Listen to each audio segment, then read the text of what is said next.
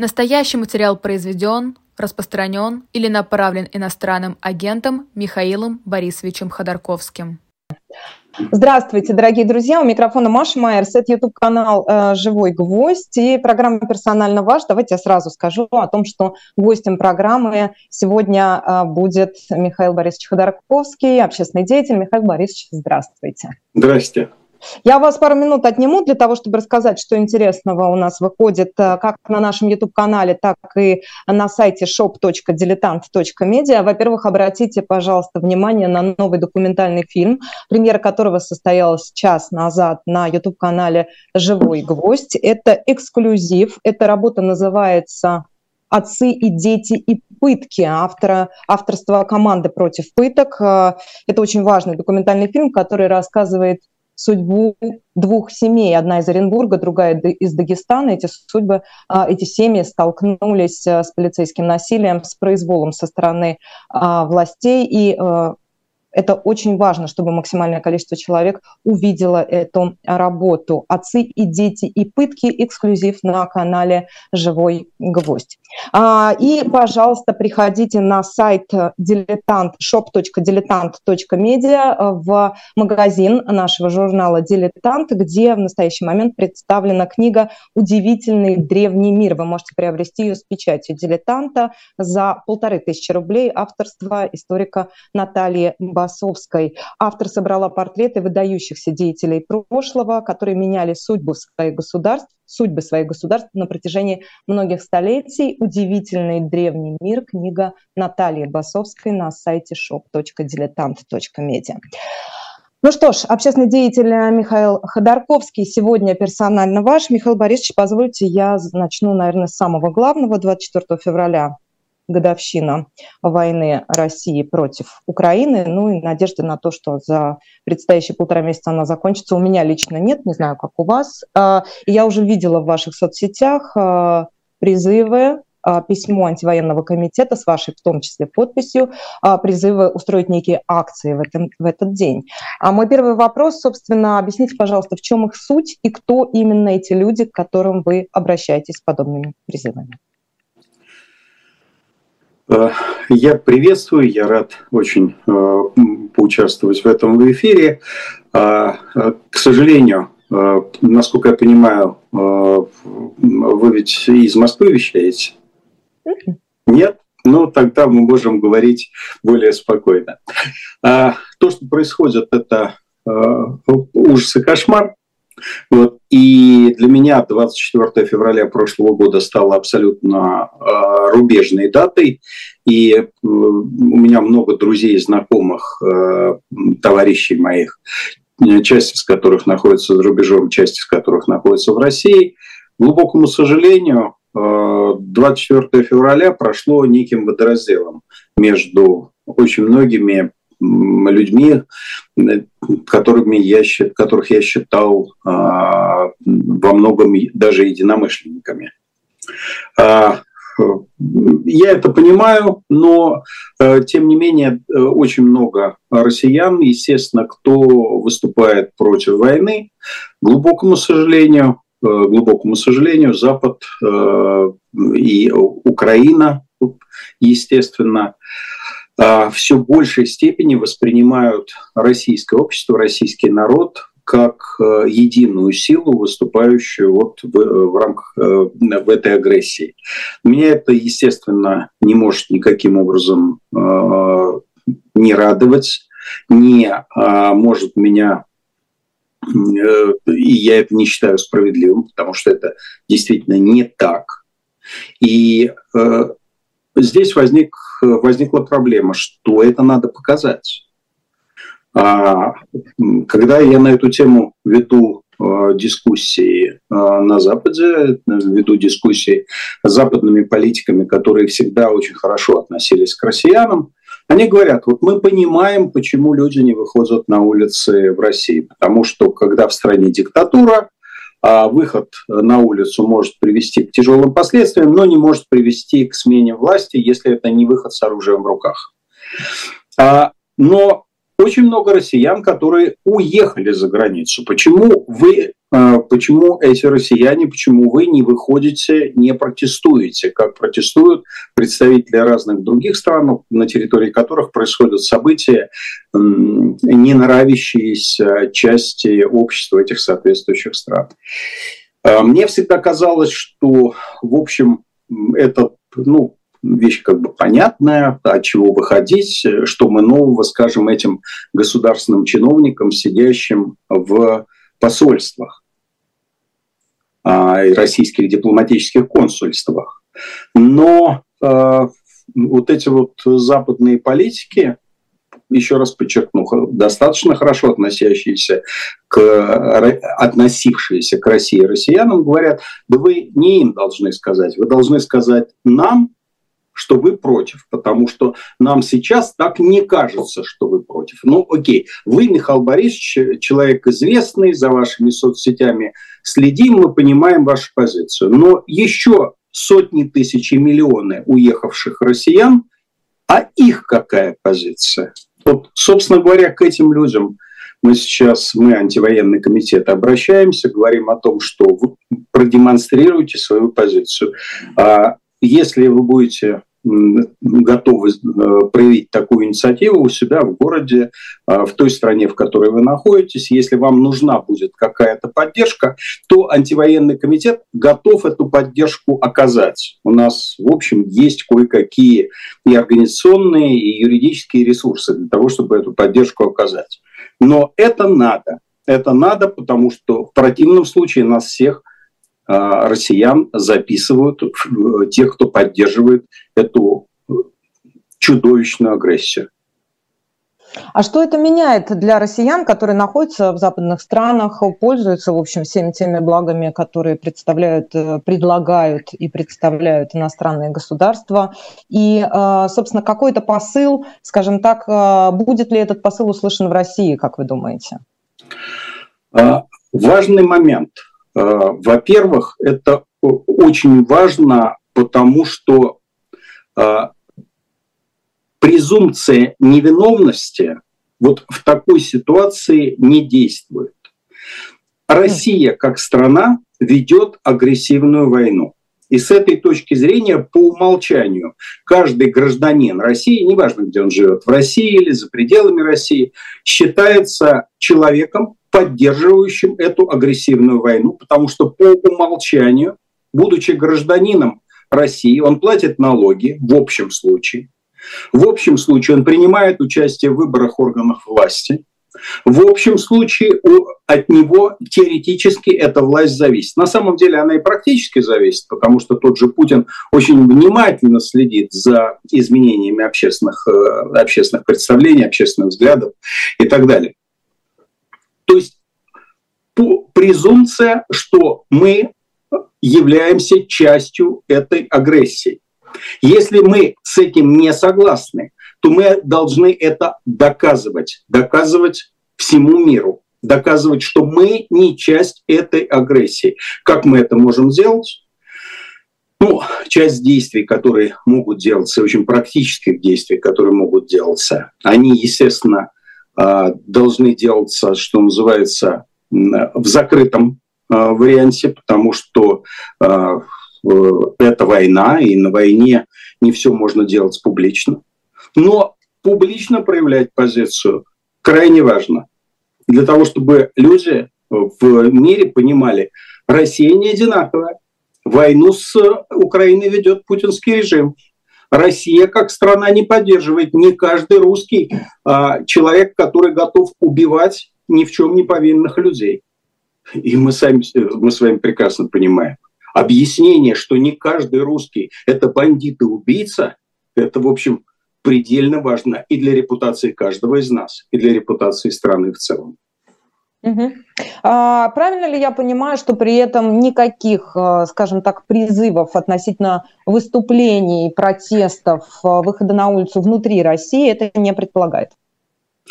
А, во всяком случае, я к таким действиям призывать не буду, потому что я считаю, что соотношение риска для людей, принимающих участие в таких действиях, и а, того выигрыша, той, э, тех результатов, которые они могут а, этим добиться, оно неблагоприятное. Результаты в условиях диктатуры от выхода на улицу а, внутри страны не очень большие, а потери огромные, до 15 лет лишения свободы. Если уж рисковать свободой, находясь на территории России, то лучше делать что-то практическое, пытаясь сделать это тайно, скрыто, но делать практическое то, что может помешать этой а, машине стать вот этой маленькой песчинкой для этой машины, которая застопорит ее ход. Приведите пример. Саботаж. Саботаж. Саботаж мобилизации, саботаж э, производства военной продукции, саботаж транспортировки э, военной продукции, саботаж э, любых действий, которые могут помочь этой власти продолжать войну в Украине. При этом саботаж это тоже уголовно наказуемое преступление. А, конечно, но здесь риск и результат а, имеют более благоприятное соотношение. На фронте тебя просто могут убить, но и ты можешь убить в ответ. А на фронте выйти из окопа без оружия в руках, ну это просто самоубийство.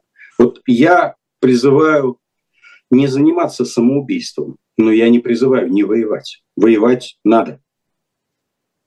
А, при этом я сказала фразу, когда задавала вам вопрос по поводу того, что а, нету надежды у меня лично по поводу, ну, связанной с тем, что эта война в течение полутора месяцев до годовщины, соответственно, до 24 февраля может быть окончена.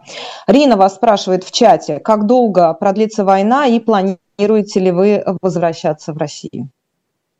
На ваш. А, война э, на сегодняшний день с двух сторон находится в абсолютно, как бы это можно было бы сказать, непрекращаемом состоянии. С одной стороны находится Путин и его клика, которая понимает, что проигрыш войны для них означает потерю власти в России.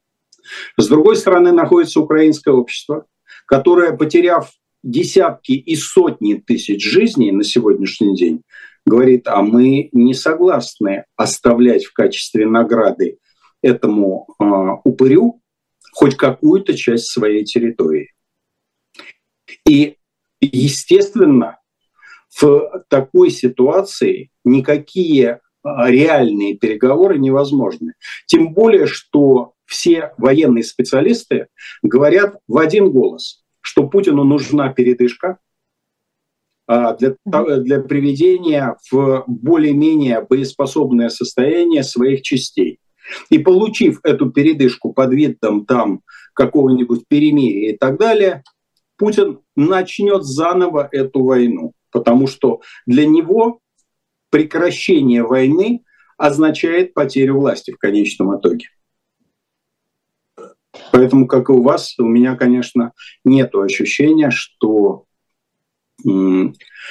упырь удовлетворится уже а, выпитыми человеческими жизнями за оставшиеся до года полтора месяца, или что Украина, украинское общество сломается и согласится дать этому упырю э, хотя бы какое-нибудь ощущение победы.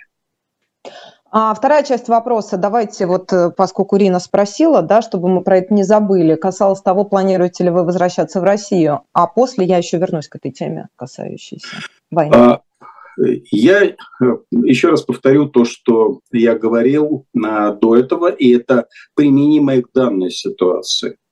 Я призываю драться, но я никого не призываю к самоубийству. Для меня на сегодняшний день возвращение э, в Россию является, э, во всяком случае, в политическом смысле самоубийством, потому что, находясь на пожизненном заключении, которое мне обещано при возвращении в Россию, вести общественно-политическую деятельность абсолютно невозможно, то есть я перестаю быть оружием.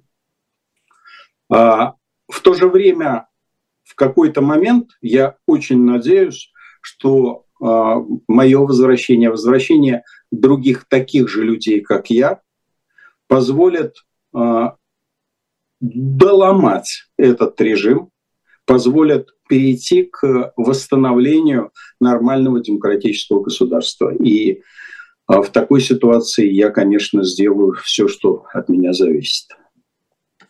Скажите, пожалуйста, значит, возвращаясь к теме войны, а вы э, довольно, если я правильно вас услышала, вы ставите знак равенства между окончанием войны и падением путинского режима. Означает ли это, что э, в принципе других вариантов у нынешней российской власти нет? И, собственно, почему здесь в этом, э, вот именно в этом утверждении вы настолько безапелляционны? Я не ставлю знак равенства, я ставлю знак следствия. То есть угу. военное поражение приведет в конечном итоге к э, падению этого режима. И наоборот, если э, Путин умудрился бы в Украине победить, то это продлило бы на какое-то время существование этого режима, пускай и ценой жизнь, и жизни еще сотен тысяч людей. Потому что продолжая как бы победоносную войну, он может а, сохранять за собой власть, сохранять мобилизацию а, общества дольше, чем в случае войны проигранной.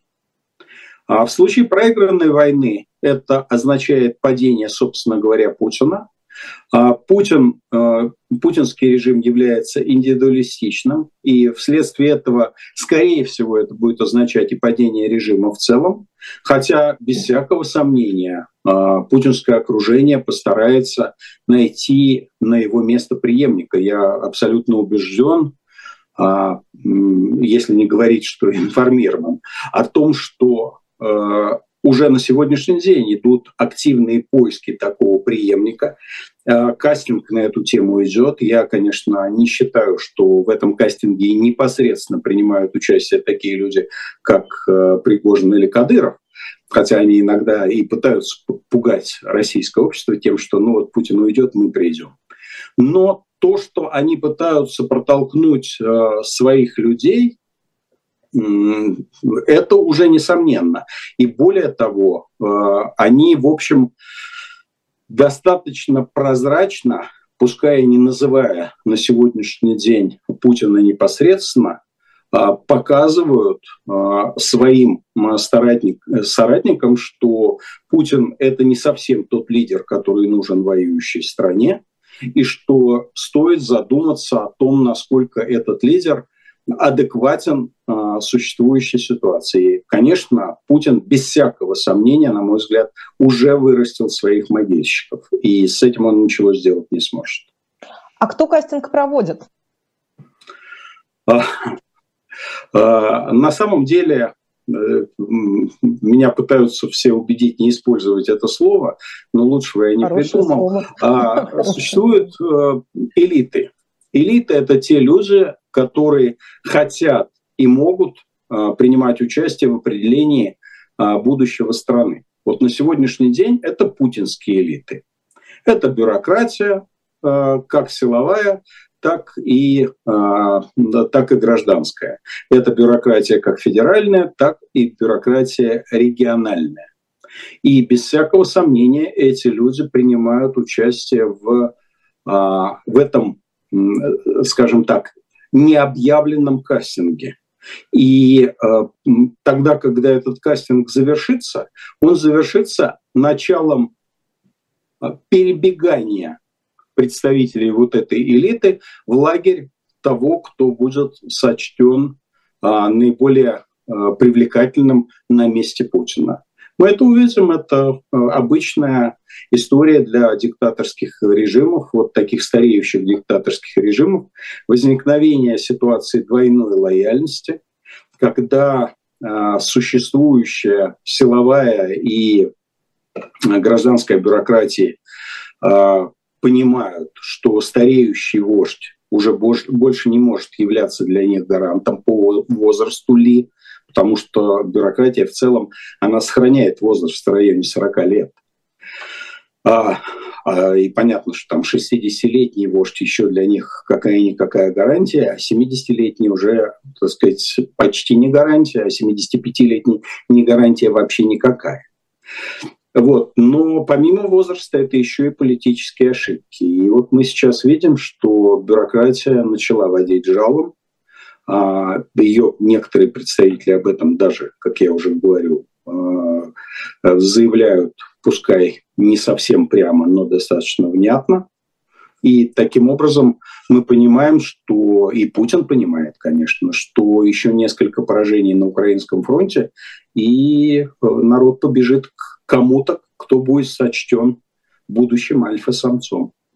А является ли в этом смысле сам факт начала войны э, политической ошибкой в глазах окружения Путина и в глазах тех самых представителей российской элиты? Ну, они же не такие, не слишком далекие люди. В общем, от того, что мы их называем элитой, они не становятся ни аристократией э, интеллектуальной, ни просто даже э, высокообразованными людьми. Понятно, что не, не, нет... подождите, но я просто уточню свой вопрос. Извините, что перебила вас. Mm-hmm. А, то есть ходит по кремлевским коридорам, представитель так называемой элиты, как угодно, каким угодно он может быть. Он может быть в образе Кириенко, может быть в образе Ковальчуков, может быть в образе олигархов, может быть в образе кого угодно, Патрушева там и так далее, или Нарышкина. И говорит, черт возьми, вот не ввязались бы во всю эту историю, сидели бы сейчас все спокойно в дворце с аквадискотекой, и, в общем, горе бы не знали. И в двадцатке бы кое-как участвовали, и нефтью, газом приторговывали. В общем, было бы все тихо, спокойно. Дали бы умереть естественной смертью э, нынешнему Вождю. политическому лидеру. Да. И при этом вот черт ввязались, и вот теперь непонятно, что будет. Насколько эта точка зрения, как вы думаете, как вы предполагаете, может сегодня пользоваться популярностью в определенных кругах? А, ну, когда мы с вами э, наблюдали тот самый замечательный Совет Безопасности, э, который все-таки, я считаю, зря пусть он показал, это была еще одна ошибка. Мы видели, что есть э, некая группа людей, а, более-менее информированных и более-менее влиятельных, я в данном случае имею в виду и Нарышкина, и Патрушева, а, которые понимали, что, в общем, ввязываемся куда-то не туда. И, конечно, блея, потея, так сказать, они пытались об этом сказать, но, так сказать, были не услышаны. Были и другие люди, в частности, господин Краснов, генеральный прокурор, которого даже не показали, потому что он э, открыл э, тайны военного руководства, рассказав, что вот надо Киев скорее брать, а то, что удар будет на Киев, это был на тот момент э, военный секрет. То есть э, были поумнее, были поглупее. А сегодня существует э, две основные э, точки зрения. Первая точка зрения, которую вы описали, что нахрена мы во все это дерьмо ввязались. А вторая точка зрения э, – это тех людей, которые получают выгоду от самой войны. Это то, что какой-то импотентный лидер-то оказался. Мы-то думали, что он будет воевать так воевать, а он, так сказать, сопли жует. А, и, но при этом обе эти группы сходятся в одном. Альфа-самец какой-то не очень альфа оказался. А где Пригожин с Кадыровым в описанной вами схеме, я понимаю. А где Шойгу? Я бы сказал бы, что где Пригожин-то мы с вами понимаем, а где э, Кадыров мы не понимаем до конца. Да? Потому что э, Кадыров э, хитрая лиса, вот чем дальше я на него смотрю, тем более хитрый лисой, мне кажется. Конечно, папа у него был еще похитрее, но и этот вполне себе в этом смысле достойный. И он так хвостиком-то уже виляет э, предельно аккуратненько. А, где находится Шойгу? А, Шойгу – это пожарный. Знаете, были такие советские пожарные, которые классно произносили тосты, классно, так сказать, ходили вот этой вот с трудом сходящейся на брюхе в форме, очень любили разные значки, но при этом, когда начинался настоящий пожар и нужно было идти в огонь, вот эти пожарные туда, в этот огонь, идти крайне не любили. Я таких повыгнал, а, работая в компании, дофига. Просто они такие все героические, а на самом деле трусы поганые. Вот э, Шойгу, он типичный представитель вот такой вот, знаете, сиборитствующей части пожарных. Он же не военный, и он не с героического склада человек. Это вот такой вот, как бы это сказать, придворный.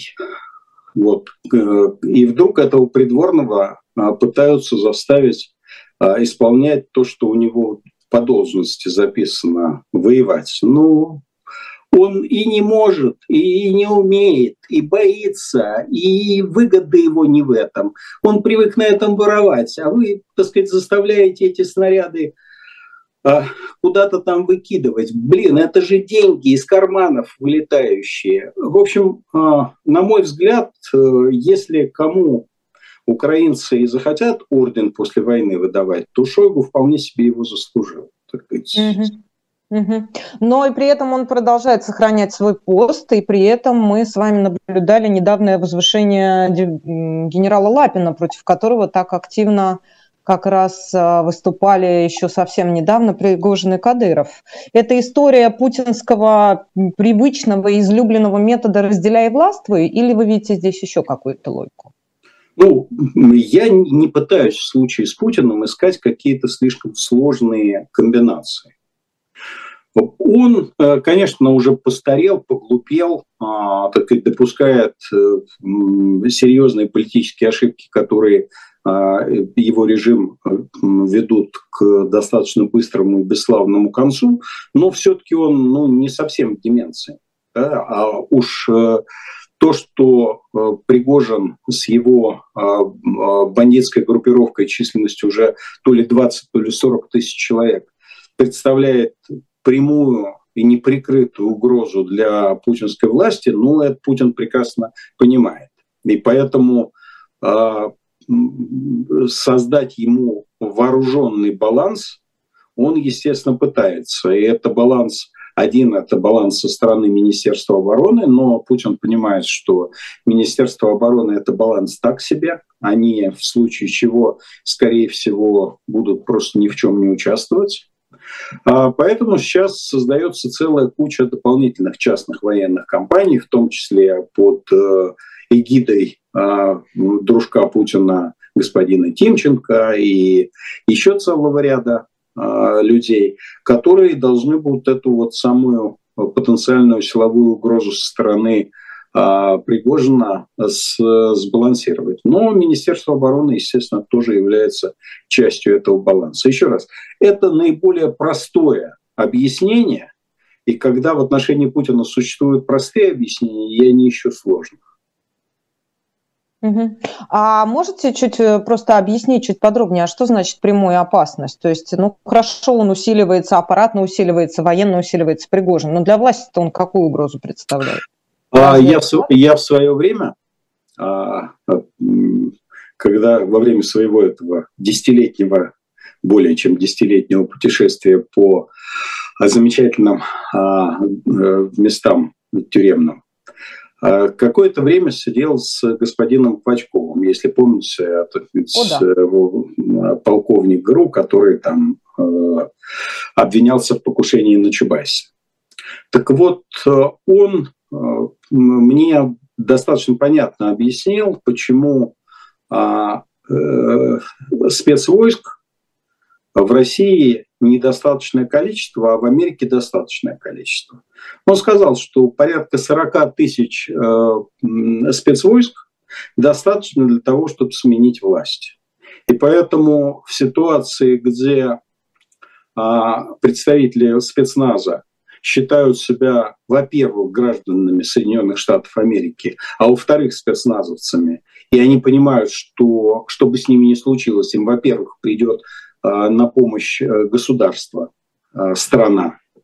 И только во, второй, во второй очередь им придется обращаться к сослуживцам, это безопасно. А в ситуации, как в России, где представители силовых структур, спецназа и так далее, во-первых, ждут э, защиты, помощи в тяжелой ситуации от своих соратников, и только во-вторых, от государства, это э, так сказать, ситуация очень похожа на латиноамериканские диктатуры. Поэтому э, власть боится вот таких вот вооруженных формирований. На сегодняшний день 40-тысячная, ну, как некоторые говорят, уже 40-тысячная группировка войск Пригожинская, в которой порядка 10% состава – это обученные и прошедшие африканские компании наемники, то есть сержантский состав там вполне себе сформирован, это и проходящая обкатка, обкатку на фронте, это вполне себе вот те самые спецвойска, которые легко могут поменять власть в Москве, если не столкнуться с аналогичной силовой структурой. Является ли такой аналогичной силовой структурой э, Нацгвардия так сказать, имени Золотова? Ну, конечно, нет. Они только с демонстрантами умеют воевать.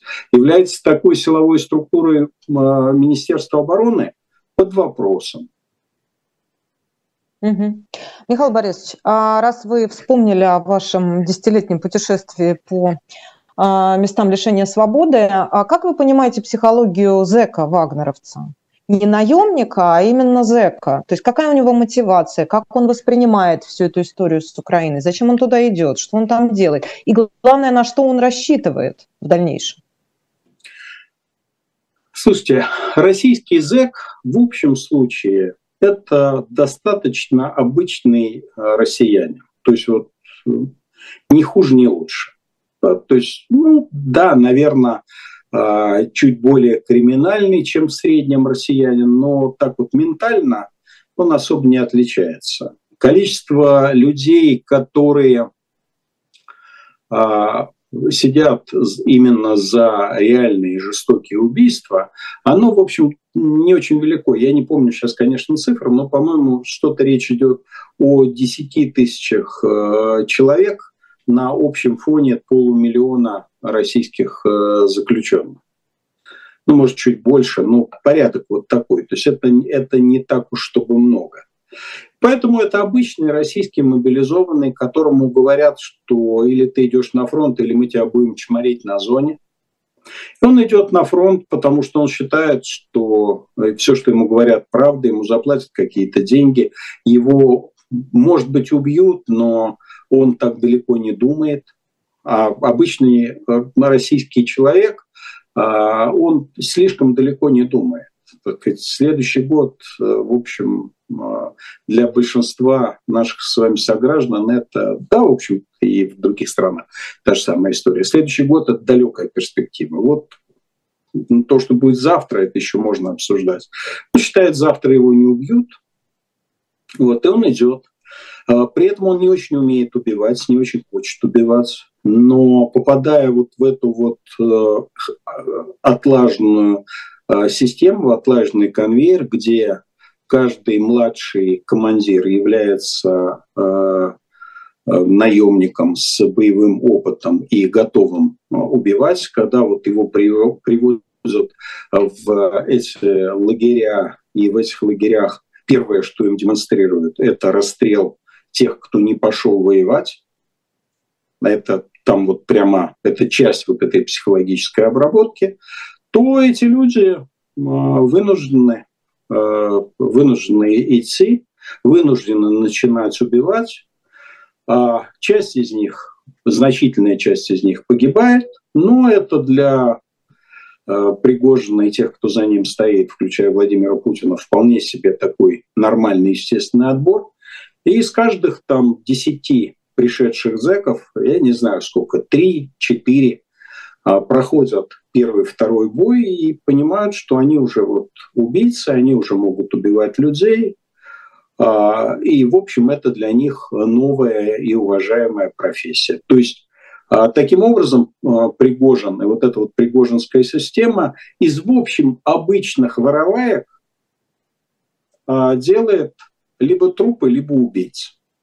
Но она из них делает еще и героев, если мы бы не наблюдали это видео, да, с замазанными лицами, как они возвращаются, как им предлагаются чуть ли не ГИМО и в МГУ учиться, как им списываются судимости, как требует их предводитель а, уважительного отношения к ним в обществе. Ну, они это просто все... или убийцы, они же становятся и героями при помощи российской пропаганды. А, а, я бы сказал бы, что из них пытаются сделать героев, но я не думаю, что пускай и глубоко пораженным пропагандой в российском обществе, люди, которые воюют на чужой территории, убивают э, людей э, на чужой земле, они защищают свою землю, что из этих людей можно сделать героев. Убийцы, наемники, так сказать, обманутые люди, может быть,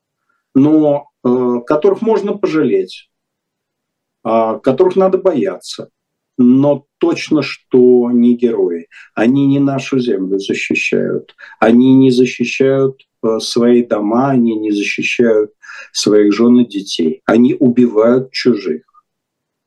И из таких людей героев, конечно, можно сделать, но на очень короткое время и в глазах э, ограниченного количества идиотов. Да, но вы недооцениваете, мне кажется, работу Маргариты Симоньян и ее коллег. А, знаете, на эту тему а, было в свое время сказано очень такое правдивое высказывание, что можно очень долго обманывать очень небольшое количество людей или обманывать всех, но тогда очень недолго. Знаете, те общества, которые можно было долго обманывать, а, в истории российской цивилизации, э, э, мировой цивилизации не выжили все-таки общество как-то выживающее общество с точки зрения своей конкурентоспособности и выживания, они научились э, понимать, где правда. И российское общество в этом смысле точно такое же. Да, его на какое-то время можно обмануть. Да, какое-то количество людей можно обмануть навсегда. Но российское общество выжило тысячу лет ровно потому, что оно в конечном итоге точно знало, вот здесь правда, а вот здесь неправда. Да, просто вопрос здесь только в том, что такое долго, что такое недолго. Если еще этого аппарата, этой системы, которую выстраивает уже 20 лет Владимир Путин, хватит еще лет на 70, Понимаете? Я думаю, что ни нам с вами, ни украинцам это не понравится. Мы ну, все, слушайте, и вы правы, ну... что русский человек не планирует. Мы же живем а, представлениями о том, что вот еще год, вот еще год, вот еще год. И когда говорят там 10 лет, 20 лет, 70 лет, то как-то даже я не готова это воспринимать, хотя я вас немножко моложе. А, в отличие от, ну вы меня немножко моложе, вот, а, в отличие от э, в отличие от советской истории, где все-таки была а, очень такая сильная, пускай и ложная идеология. Вот это была идеология коммунизма, которая, да, она не подтвердилась, как не подтверждалось множество других общественных э, теорий, э, но это была все-таки мощная история, мощный эксперимент. И когда этот эксперимент показал, что гипотеза не подтверждается, страна разрушилась. А в случае с Путиным какая идея а, заложено в вот какую идею он продает. Я самый классный, есть Путин, есть Россия, нет Путина, нет России. Хреноватенькая идея. Да, потому что Путина все равно когда-то не будет. И что, тысячелетняя история России на этом закончится? Или какая идея? Что э, мы русские, с нами Бог, и, так сказать, а всех, все остальные должны ходить строем, как мы им прикажем – ну, это такая нацистско-шовинистическая идея, которая э, экспериментировалась целым рядом стран в 20 веке и до этого в 19 веке. И все эти страны хреново закончили. И каждый более-менее хотя бы образованный россиянин, кто хотя бы учебники а, школьные читал, знает об этом. То есть эта идея тоже дерьмо. Да? Значит, остается одна идея. Она очень простая. Мы боимся вот есть Путин, который может убивать, и он готов убивать. И мы его боимся. Вот идея. Мы боимся. Вот это сегодня национальная идея России. Мы боимся. Мы не то, что считаем, что Путин нас приведет к, э, какому-то э, городу солнца. Мы не то, что уж так уж хотим быть э, страной, которая диктует, блин, каким-нибудь там, я не знаю, племенам хрен знает где, как им жить. Да? Мы просто боимся его. И эта идея, она очень скоро закончится, потому что а, когда идет выбор между хорошей жизнью и тюрьмой, то, конечно, человек выбирает хорошую жизнь. Когда а, выбор идет между тюрьмой и смертью или смертью и смертью, ну, здесь уже немножко по-другому. А сейчас уже выбор, мы видим, идет между смертью и смертью. Но есть ощущение именно внутри России, да, если не брать э, боевые действия на территории Украины, а, в общем, у Путина еще ресурс страха не исчерпан, наверное, даже не на процент. Тогда надо превращать, тогда надо лютовать, тогда надо возвращаться в 37-й, тогда нужны вранки, нужны звонки посреди ночи в квартиры и прочее. Кто его боится? Его любят, в том-то и дело. Его любит среднестатистическая женщина, там 60 плюс из российской провинции. Его любят за белые лады, его любят за повышение пенсии, там индексацию и так далее. Не, Даже не повышение пенсионного возраста его уже простили. Слушайте, не, обман, не обманывайте себя. Это история а, давно и хорошо известна психологам. Под названием она проходит стокгольмский синдром. Когда человек а, понимает, что он ничего не может сделать, когда он понимает, что его жизнь зависит от бандита, то он для того, чтобы продолжать себя чувствовать человеком, он начинает себе выдумывать, почему он этого бандита должен любить. Того же Сталина так любили, что когда он э, помер, там э, миллионы людей собирались на улице, рыдали, женщины разрывали на себе одежду, рвали волосы, говорили, как же мы без папочки. Прекрасно обошлись без папочки. Вот просто прекрасно. Это проекции страха, обычные психологические проекции страха. И не надо здесь себе ничего выдумывать. А уж то, что когда мы сейчас видим этого, так сказать, э, престарелого, э, ладно, не буду высказываться, но не альфа-самца. Мачо, мачо, мачо, престарелого мачо, мачо. Престарелого мачо, то, э, так сказать, понятно, что э, вместе со страхом будет уходить и вот эта любовь. И то, что мы сейчас видим по а, социологическим опросам, не тем опросам, которые а, задаются микрофоном, а, так сказать, или людьми, которые, когда люди понимают, что если они ответят неправильно, то, не дай бог, пятнашку им отгрузят. Конечно, не отгрузят, но, так сказать, страх такой создан мы видим, что а, тех людей, которые хотели бы эту войну прекратить, причем на условиях возвращения к международно признанным границам, публично готовы прекратить. Они в вопросах об этом говорят. Да? Их уже 20%. Это много на самом деле. В такой стране, как Россия, это много. А сказать, что Э, Путина любят, ну, я еще раз говорю, можно говорить только в качестве того, что да, вот эта проекция страха. Нужно ли, даст ли ему что-нибудь большее, вот эти вот, э, если бы он погнал бы воронки в режиме э, того, что сделал э, Сталин, но я хотел бы обратить внимание, что для того, чтобы делать то, что сделал Сталин, Сталину пришлось сначала полностью уничтожить так называемый съезд победителей. То есть тех людей, которые вместе с, э, с Лениным и с ним делали революцию. То есть ему нужно было поубивать своих друзей. Готов Путин поубивать там Чемезова, Шойгу, Пригожина и так далее. А, не похоже.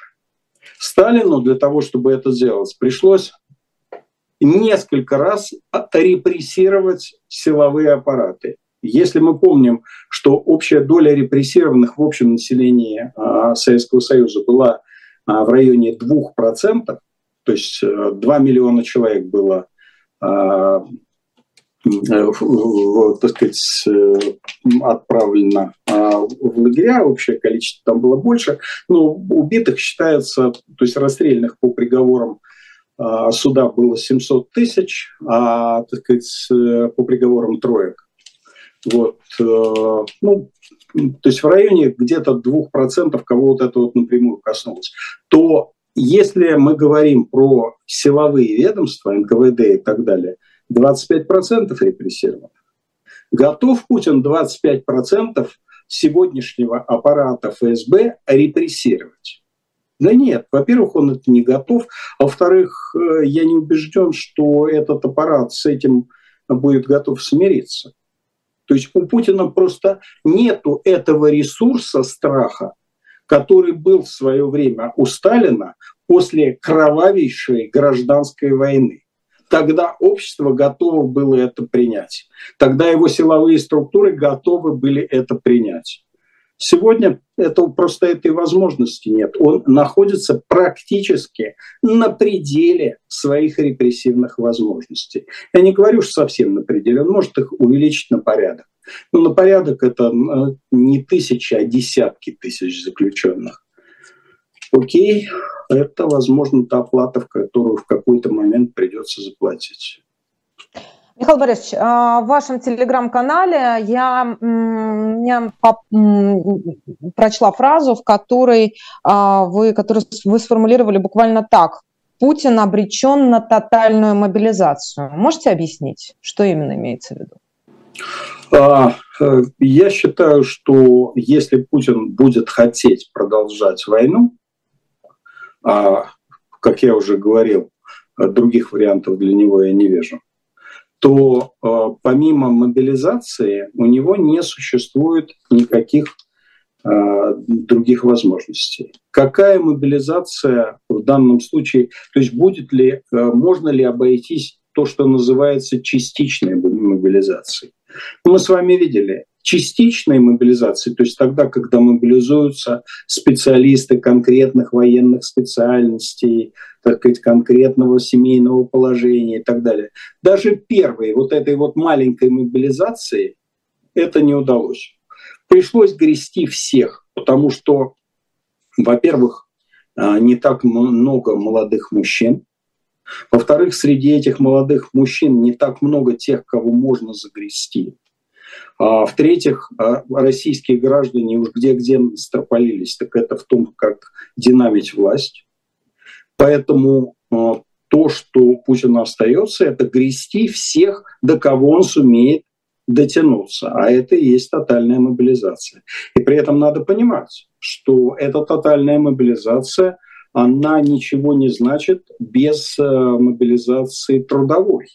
Потому что для того, чтобы вооружить а, не 200-300 тысячную, а миллионную армию, воюющую армию, нужно а, порядка 8, может быть, 10 миллионов человек, работающих на военных производствах. А при общем количестве а, сегодня у нас а, трудоспособного населения, по-моему, порядка 70 миллионов человек, 10 миллионов человек выдернуть откуда-то а, без мобилизационных мер для вот этих военных производств, это нереально. Для того, чтобы перейти к тотальной мобилизации, Путину придется а, предпринимать э, э, крайне жестокие меры по отношению к собственному окружению, которое тоже не готово к этому. В общем, а, я ему не сочувствую, но я понимаю, что задачку, которая перед ним стоит, она почти нерешаемая. То, что, скорее всего, мы с вами увидим, это вялую, хоть и тотальную мобилизацию. Мы увидим э, работающую на вялых, но постоянных оборотах военную мясорубку и надежду Путина на то, что стоимость человеческой жизни, которая в Украине выше, чем стоимость человеческой жизни в путинской России, гораздо выше, заставит в какой-то момент э, Запад и украинское руководство пойти на переговоры. Я не уверен, что это произойдет, во всяком случае, что это произойдет в этом году. Ну, раз уж мы заговорили о переговорах, смотрите, давайте, что называется, тут у меня есть один персонаж, о котором хочется спросить отдельно, это, конечно же, Эрдоган да, какую роль вы ему отводите, потому что, а, как мы помним, в начале военного конфликта особую активность проявлял Эммануэль Макрон, в общем, ничего у него не получилось. Дальше было всякое разное. Сейчас есть ощущение, что у Эрдогана есть что предложить обеим сторонам. На, на ваш взгляд, насколько его усилия могут а, принести результаты, и, собственно, какая его собственная выгода в этой истории? Ну, Эрдоган фантастический э, жулик. Вот просто фантастически. Я ожидала от вас любого слова. Это а вы говорите с симпатией или, или напротив? Ну, я бы сказал бы так, в определенном смысле с симпатией, потому что этот человек, э, который делает, естественно, хорошо для себя, ну, потому что он хочет избираться, а ему все-таки надо избираться, а в Турции все-таки приходится избираться.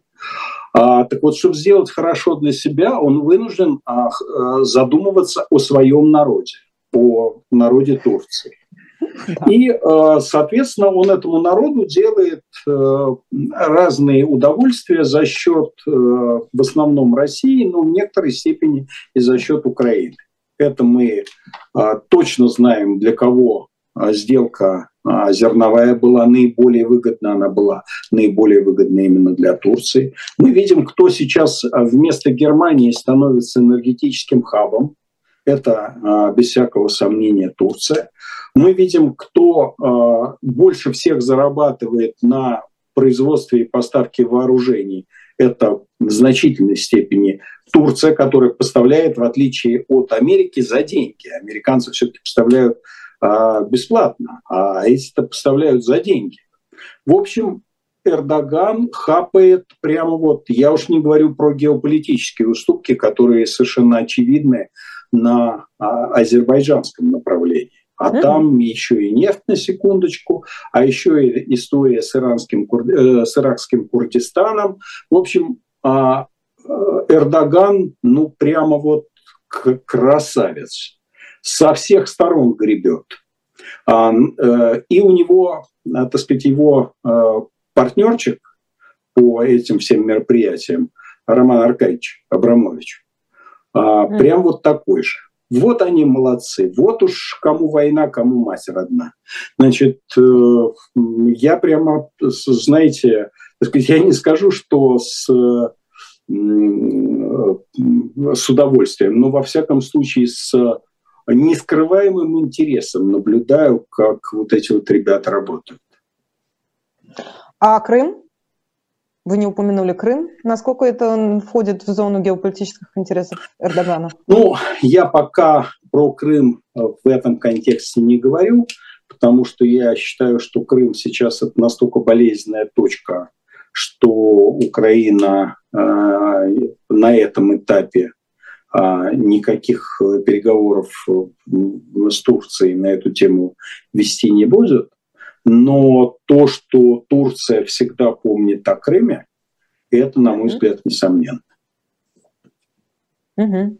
А, Михаил Борисович, объясните, пожалуйста, все-таки Роман Аркадьевич, человек, которого вы знаете лично и, видимо, неплохо, объясните, пожалуйста, его роль во всей этой истории, потому что вы его упомянули. Я встречала эту фамилию в основном в историях про обмены, про посредничество и так далее, но до конца вот я ее не совсем понимаю. Можете мне объяснить? А, вот я не знаю, насколько вы хорошо себе представляете Бориса Абрамовича Березовского.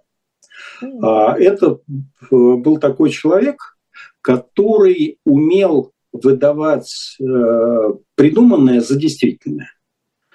И за счет этого обретал некоторое достаточно существенное влияние. Это вот Вера Кричевская в свое время фильм про Немцова сделала, и там как раз вот красиво была подробно рассказана одна из подобных э, историй, где э, Березовский как бы назначал Немцова, продавая ему то, что он услышал в э, приемной Ельцина. И это, это не изолированный случай, это была общая ситуация. Вот Абрамович – это такой ученик Березовского, который превзошел своего учителя.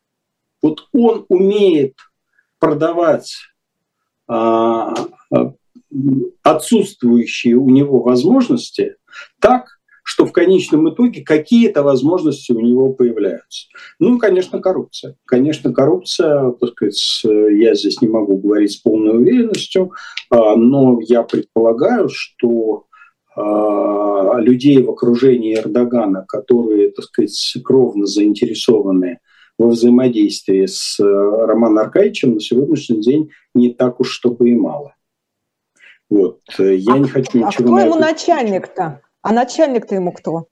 Ну, То есть он без, чьи, без, чьи выполняет поручения без Роман Аркадьевич во всей Без всякого сомнения а, Роман Аркадьевич служит, служит Путину. То есть, э, конечно, он служит ему не за совесть, а за страх, но он понимает, что, во-первых, э, у, у Путин для него наиболее серьезный ресурс, а во-вторых, он понимает, что в случае, э, я даже сейчас не скажу если, а когда Путин сочтет, что Роман Аркадьевич его предал, в этом случае э, за жизнь Романа Аркадьевича э, ломанного гроша давать будет не стоить. Не стоит. Потому что э, уж кого-кого, а его-то Путин грохнет без всяких сомнений. Поэтому то, что сейчас Роман Аркадьевич тоже двигается по такому сжимающемуся коридору, это без всякого сомнения. И то, что он служит Путину, а, что бы он там ни говорил украинцам, что бы он там ни говорил туркам, это без всякого сомнения, потому что он прекрасно понимает, здесь залог его жизни.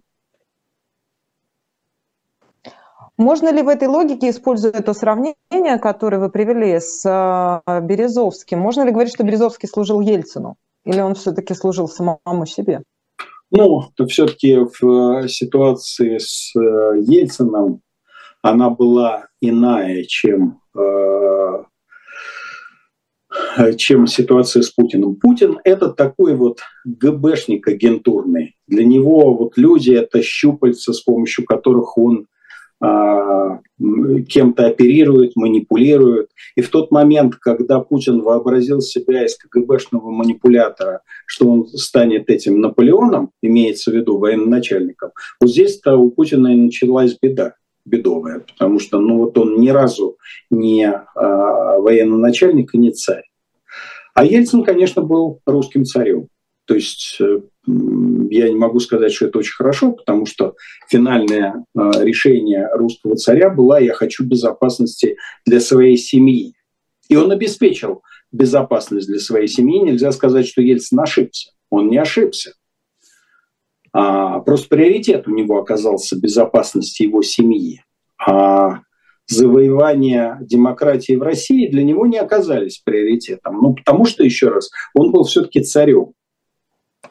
Но тем не менее, русский царь это все-таки такая штука неприятная, но значимая. Да? То есть вот в рамках этого можно существовать. А в рамках мелкого манипулятора существовать можно очень короткое время. А потом он, так сказать, э, тогда, когда речь доходит до принятия глобальных решений, стратегических выборов, Оказывается, что манипулятор заводит э, тех, кто, кого он мани... кем он манипулирует. Вот там сегодня, к сожалению, наша с вами Россия находится.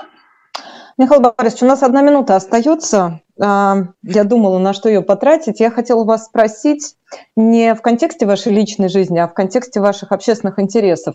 Вы загадали на Новый год какое-либо общественно значимое желание. Мне ужасно картинка понравилась, как этот э, Дед Мороз перелистывает письма, говорит, ну, ребят, ну вы совсем озверели, ну не киллер я. То есть вы та, ваша, ваша тоже там строчечка была вписана, да, и в скобочках МБХ, да? Я правильно? Да, да. А, я считаю, что а, Путин на сегодняшний день это а, тот человек, который уничтожает не только Украину, он уничтожает Россию.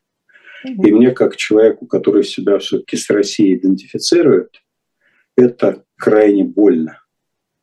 Крайне больно. И чем скорее он уйдет, тем для России будет лучше.